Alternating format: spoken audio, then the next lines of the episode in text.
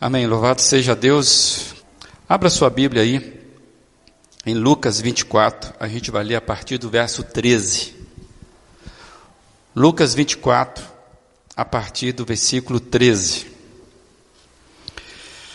Diz assim a palavra do Senhor, conforme esse evangelho. Naquele mesmo dia, dois deles estavam indo para um povoado chamado Emaús, a 11 quilômetros de Jerusalém. No caminho, conversavam a respeito de tudo o que havia acontecido.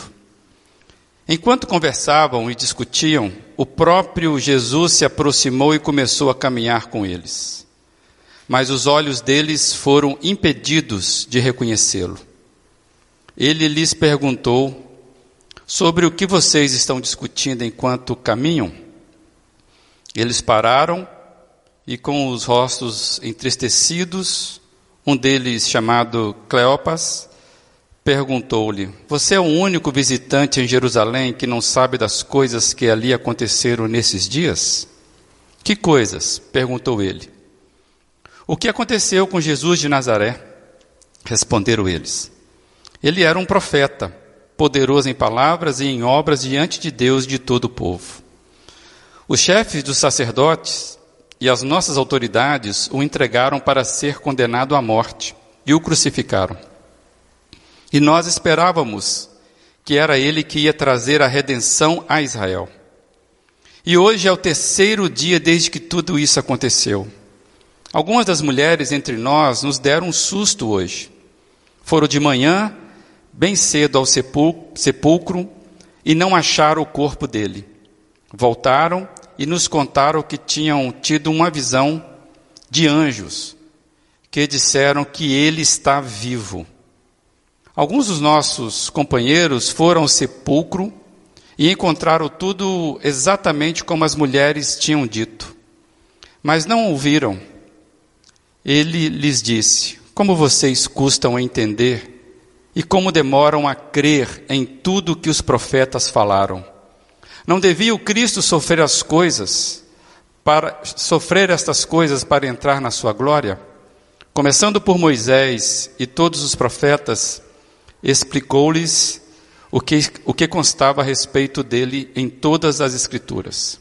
Ao se aproximarem do povoado para o qual estavam indo, Jesus fez como quem ia mais adiante.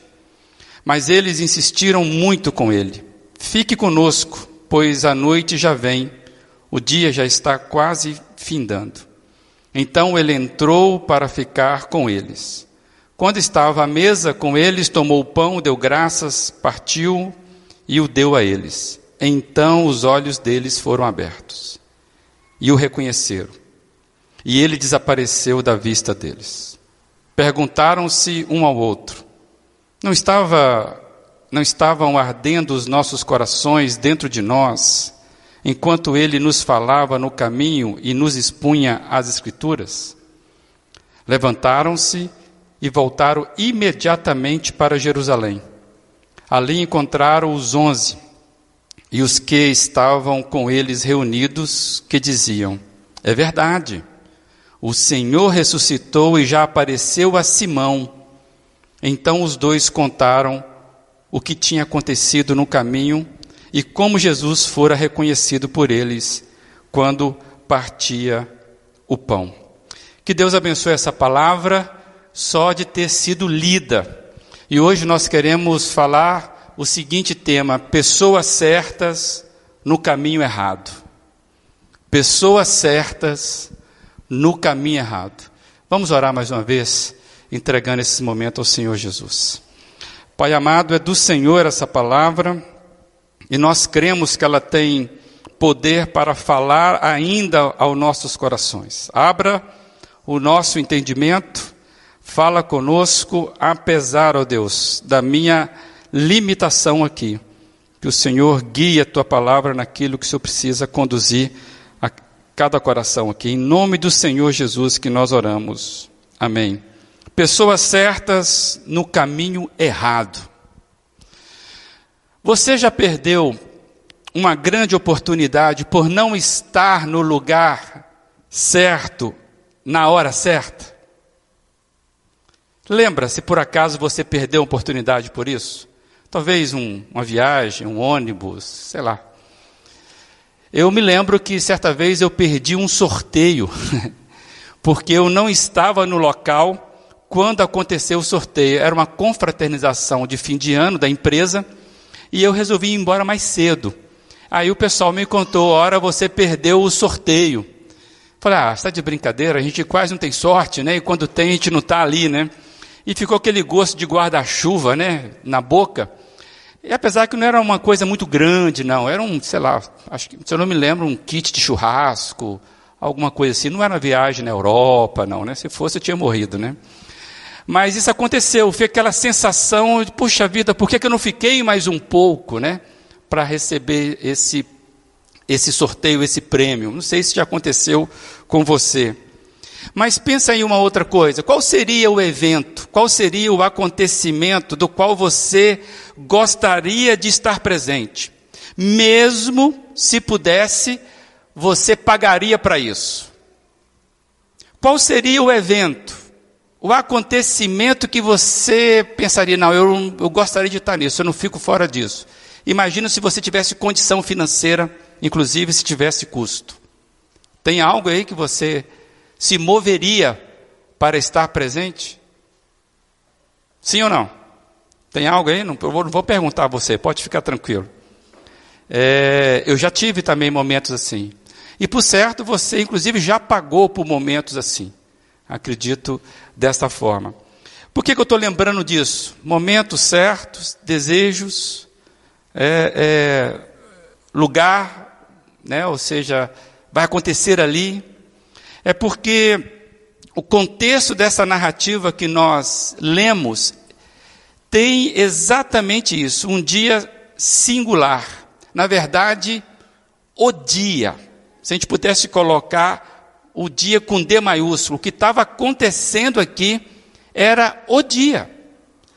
Amados, o maior evento da história estava acontecendo em Jerusalém exatamente naquele dia. Aquele domingo entrou para a história da humanidade e mudou todo o percurso da igreja. Naquele dia, amados, tudo estava sendo revelado de uma forma extraordinária. Esse dia, inclusive, passou a ser conhecido como o dia do Senhor. Exatamente aquele dia, o dia da ressurreição de Jesus. Era um dia extraordinário na história da humanidade. E Jerusalém, então, era o lugar, era aquele domingo e não outro. A ressurreição acontecendo exatamente naquele dia. E aí a gente observa então, o que, é que a gente vê? Simplesmente dois dos discípulos de Jesus, duas pessoas do grupo achegado de Jesus, nesse dia, eles resolvem sair de Jerusalém. Dá para imaginar isso? Você consegue imaginar uma situação como essa? No dia da ressurreição, dois discípulos de Jesus resolvem sair de Jerusalém no maior ato da história. Discípulos indo em direção contrária. E é interessante perceber, sendo eles do grupo de Jesus, eles não eram pessoas desprovidas de conhecimento acerca de Jesus. E Jerusalém estava tumultuada desde a quinta-feira. Jesus foi executado na sexta. Então, tudo que estava acontecendo em Jerusalém, eles estocava a vida deles, era o mestre deles. Amados, eram coisas que estavam acontecendo naquele final de semana com muito significado para eles. O texto não explica quais eram os motivos que levaram esses dois discípulos saírem de Jerusalém ou irem em direção contrária. Mas quando você lê o texto, e eu fiz questão de ler o texto todo, pelo menos boa parte desta narrativa, quando a gente observa o texto, a gente começa a perceber alguns sinais, até mesmo sinais de perigo, né? alguns perigos desta decisão de, no dia da ressurreição de Jesus, eles saírem de Jerusalém e irem para um caminho distante. Amados, esses perigos é como se a cada percurso que eles fossem fazendo, a cada momento de distanciamento de Jerusalém, eles estivessem se colocando em perigo e mais. Eles estavam num caminho de perdas e não estavam se apercebendo disso. Emaús era, naquele momento, um caminho de perdas. E eles simplesmente não estavam entendendo isso. Então, eu queria destacar alguns sinais de perigo que eu vejo nesses dois discípulos, conhecedores de Jesus, se distanciando do local e do dia da ressurreição. É, e quanto mais distantes eles estavam de Jerusalém, de Jerusalém, mais eles estavam dando sinais de perigo. O primeiro dele, eu quero conversar com você aí, é sobre o perigo da perda de experiências novas. O perigo da perda de experiências novas. Amados, é aquele tipo de distância que alimenta as dúvidas, que cerceiam a celebração dos feitos novos da ressurreição.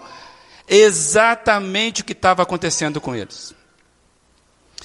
Se nós pegarmos lá no final, o verso 34, quando eles, lá no final, resolvem voltar para Jerusalém, quando eles chegam, a primeira fala que tem é do grupo que ficou em Jerusalém, falando assim: é verdade.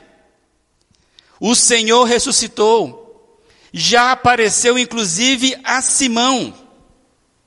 Amados, enquanto eles estavam fora de Jerusalém, coisas novas estavam acontecendo lá em Jerusalém e eles simplesmente estavam perdendo isso.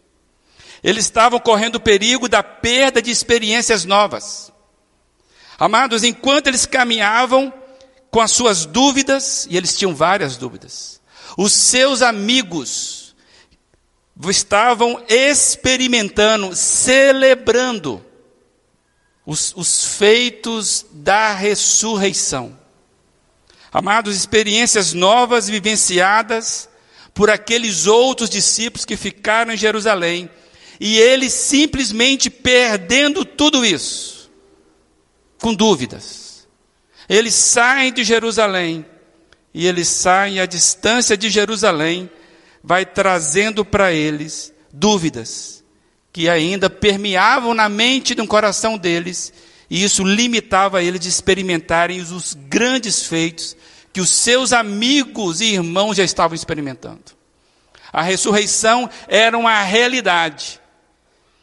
E os amigos deles estavam experimentando, só que eles não, porque eles saíram do lugar, do lugar exato eles saíram daquele momento exato e simplesmente foram andando na direção contrária onde o Senhor estava agindo.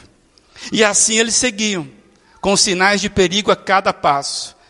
E quanto mais distantes, mais eles vivenciavam os perigos. Eu quero destacar o segundo perigo. E eles estavam vivenciando o perigo da experiência sem discernimento. Experiência sem discernimento. É um tipo de vidas, é um tipo de experiência onde vidas paralisadas suas próprias experiências. O texto diz aí no verso 16 que os olhos deles estavam fechados, os olhos espirituais deles estavam fechados. Tem uma tradição da Almeida que diz: os olhos deles, porém, estavam como que fechados e eles não reconheceram Jesus. Eles estavam, amados, aprisionados às suas experiências incompreendidas. E por que eu estou dizendo isso? Que quando eles começam a explicar o que estava acontecendo, eles não tinham compreendido os últimos acontecimentos. Eles sabiam dos últimos acontecimentos, mas eles não estavam compreendendo o que tinha acontecido naquele final de semana, a ponto deles caminharem e não reconhecerem Jesus ao lado dele. Sabe por quê? Porque eles não estavam vivendo a experiência nova do ressurreto. Na cabeça deles, os olhos fechados, era impossível que aquele caminhante ao lado deles pudesse ser Jesus. Olhos fechados, experiência sem discernimento. Amados, a vida espiritual é uma vivência que necessita de discernimento. A vida espiritual é uma vivência que necessita de, es, de discernimento. Muita gente boa, que já teve experiências com Jesus no passado, mas que parece que não experimentam mais desse Jesus. Vidas paralisadas às próprias experiências. Amados, a vida espiritual, ela precisa de discernimento. E tem muita gente que se perde nas suas próprias experiências porque não tem discernimento. E você continua lendo o texto, você vai vendo que eles vão seguindo, e quanto mais distantes, mais eles vivenciavam o perigo, e eu vejo um terceiro perigo: o perigo do conhecimento sem compreensão. Perigo do conhecimento sem compreensão. Conhecer Jesus, mas não reconhecer o reconhecer como Cristo. O verso 19, o verso 20, vai dizer que eles sabiam de coisas que aconteceram com Jesus de Nazaré, e eles sabiam de muitas coisas. Mas, amados, se por um lado existe o, aprisionamento das experiências sem discernimento, que é um perigo, por outro existe o perigo do aprisionamento do conhecimento sem compreensão. Se Deus permitir, na quarta-feira, eu quero fazer um jabazinho aqui, na quarta-feira, nós vamos falar sobre o Cristo que é maior do que a nossa teologia. Tem muita gente que tem um bom conhecimento teológico, mas que não tem compreensão da verdade por trás do conhecimento teológico. Eles sabiam dos episódios acerca de Jesus, eles tinham mapeado de onde era Jesus, sabiam que era alguém incomum, inclusive um profeta. Eles chegam a afirmar assim: é um profeta, alguém que realizara coisas surpreendentes, alguém que tinha um ensinamento diferenciado, uma sabedoria destacada, ao ponto de ser alguém de Deus, sabe? Profeta poderoso em obras e palavras diante de Deus e de todo o povo. Alguém que foi injustamente condenado à morte, eles sabiam disso. Inclusive de um da pior das mortes, a crucificação e num julgamento injusto. Amados, eles sabiam muitas coisas a respeito de Jesus, do Jesus de Nazaré, mas não tinham ainda compreendido o Cristo dos céus. Eles tinham conhecimento dos acontecimentos, episódios, dos fatos, mas ainda não tinham a compreensão clara da pessoa do Cristo. Não conseguiu compreender o Cristo no Nazareno. Eles não, eles sabiam tudo do Nazareno, mas não compreendiam o Cristo. Muita gente parecida com esses dois discípulos sabem das coisas de Jesus, mas ainda não compreendem o Cristo. Conhecem o Jesus, mas não reconhecem o Cristo. E, e me parece que eles estavam assim. Sabiam muita coisa de Jesus, mas não estavam vivenciando o Cristo de Deus. E eles seguiam o caminho deles. E quanto mais distantes, mais experimentavam o perigo da perda da fé e eles não estavam percebendo isso. E eu destaco mais um ainda, exatamente isso. Quanto mais caminhavam, experimentavam o perigo de uma fé sem esperança. Uma fé sem esperança. E aí vem de que vale o Messias morto, preso ao passado. O verso 21 mostra para gente esse desânimo quanto às esperanças messiânicas.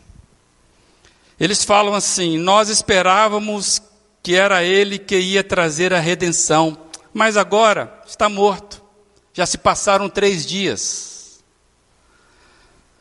Todas as expectativas deles estavam em ruínas. Por quê? Porque Jesus morreu.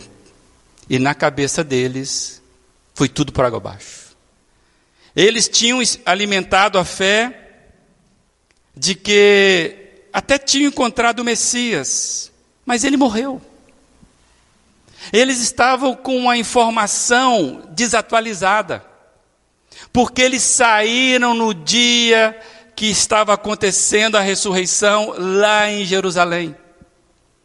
Então eles saem com as suas dúvidas, aprisionados seus conhecimentos falhos, as suas experiências próprias, estão sofrendo por isso, ao ponto de falar: nós até achávamos que ele era o Messias, mas ele morreu, e já faz três dias. Uma fé sem esperança, um Cristo morto, o que vale um Messias morto. A morte de Jesus tinha matado a esperança deles. Amados, e sem fé, uma fé sem esperança é sede sem água. É por isso que a Bíblia vai nos direcionar sempre fé com esperança. E eu quero trazer um conceito bastante conhecido que a própria Bíblia nos dá sobre isso, sobre fé. Hebreus 11:1 diz que ora a fé é a certeza das coisas que se esperam e a prova das coisas que não se veem. Fé é a certeza das coisas que se esperam e a prova das coisas que não se veem. Esses dois estavam simplesmente perdendo a fé, porque eles não conseguiam perceber, ver o Cristo ressurreto. A ressurreição era para eles ainda um absurdo. Amados, e somente a ressurreição poderia alimentar a fé daqueles homens novamente. Mas eles estavam distantes de onde as coisas da ressurreição estavam acontecendo. O distanciamento deles retroalimentava uma fé sem esperança, pois não enxergavam o ressurreto ali, do lado deles. Você consegue imaginar a cegueira desses dois, o sinal de perigo. Jesus ao lado deles e eles simplesmente com a fé sem esperança, porque para eles Cristo simplesmente morreu. Muita gente desanimada na fé por não enxergar mais Cristo poderoso, atuante nas suas vidas crentes desanimados na fé, porque a impressão que se tem é que o Messias está morto, não atua mais. Amados, e aí eles vão seguindo. E quanto mais seguiam, mais se aprofundavam nos sinais de perigo e eles não se apercebiam disso. E eu, eu vejo mais um perigo ainda que eles estavam experimentando eles estavam experimentando o perigo de relacionamentos sem confiança. Simplesmente, amados, relacionamentos sem confiança é quando o esquecimento de que a fé cristã é necessariamente uma jornada compartilhada. A fé cristã é necessariamente uma jornada compartilhada. O verso 22 a 24 mostram que haviam dúvidas deles em relação aos seus amigos e parceiros da fé. Amados, eles estavam simplesmente perdendo a confiança nos relacionamentos deles. Eles tinham ouvido falar das mulheres, eles ouviram as mulheres falar, do testemunho do túmulo vazio, eles ouviram falar de visão de anjos que tinha avisado que ele estaria vivo, eles ouviram isso. Dos outros amigos que foram e comprovaram que de fato o túmulo estava vazio, mas eles não conseguiram crer no testemunho dos seus amigos. Eles estavam tão perdidos em seus aprisionamentos que não perceberam que tinham perdido a confiança nos seus relacionamentos com os demais. E sem confiança, amados, nenhum relacionamento sobrevive. Meus queridos, o que a gente consegue perceber é que o caminho de Emaús era um caminho de perdas. Eles começaram perdendo experiências novas que estavam acontecendo já na vida dos outros, porque eles simplesmente se distanciaram. Certezas que os demais já estavam experimentando, eles ainda sofrendo na dúvida. Eles perderam a, a experiência do discernimento. Eles tinham tido várias experiências com Jesus no passado, mas agora isso não valeu de nada, porque eles não tinham o discernimento do que estava acontecendo, como diz o próprio Cristo. Será que vocês não viram na Escritura que era necessário que o Messias passasse por tudo isso? Ou seja, conhecimento sem compreensão, perigo né, do conhecimento do Jesus, mas não do Cristo, não vivencial. E isso vai renudar numa fé sem esperança. Uma fé de que não tem mais solução, não tem resposta, e isso vai trazendo desconfiança nos relacionamentos. Amados, era um caminho de perdas. Eles eram discípulos que estavam perdendo a fé e não se davam conta disso. O conhecimento, amados, que eles tinham, e eles tinham bastante conhecimento vivencial de Jesus, mas esse conhecimento já não bastava, era insuficiente. Eu estou falando a uma igreja, discípulos de Jesus. Nós nos alimentamos da fé. Nós vivemos por fé. Nós vivemos por experiências em Jesus. Nós temos conhecimento dele através da palavra. Nós temos amigos que caminham conosco, companheiros de fé. E muitas vezes nós vamos entrando em sinais de perda de fé, de perdas, e não nos apercebemos. Nenhum crente vira descrente da hora para outra. Vai perdendo isso aos poucos. Amados, sem Jesus para ligar os pontos do nosso conhecimento, das nossas experiências, nós nos perdemos. E o que é lindo nesse texto, nessa história de discípulos perdidos, é que Jesus vem e se coloca ao lado deles. Jesus vem e coloca, se coloca ao lado. Jesus vem para ajustar o foco deles. Começa a explicar novamente as escrituras para eles. Jesus vem para colocá-los de volta no caminho. O que eu acho lindo nesse texto é que Jesus começa a ler com eles de novo a palavra. Texto que eles já conheciam. Só que agora Jesus está falando. Só que agora é Jesus que está falando. É o próprio Senhor das Escrituras que está falando. E eles mesmos vão revelar lá na frente: puxa vida, será que a gente não percebia que estava queimando o nosso coração? Jesus coloca ao lado deles. Jesus sintoniza, ajusta o foco deles. E Jesus vem para colocá-los de volta ao caminho.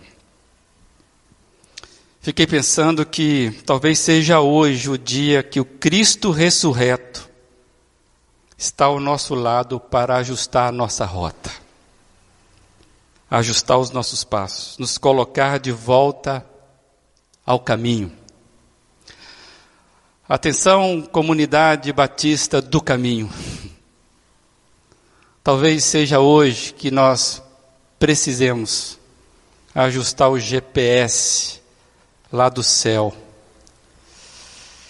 e termos vivências novas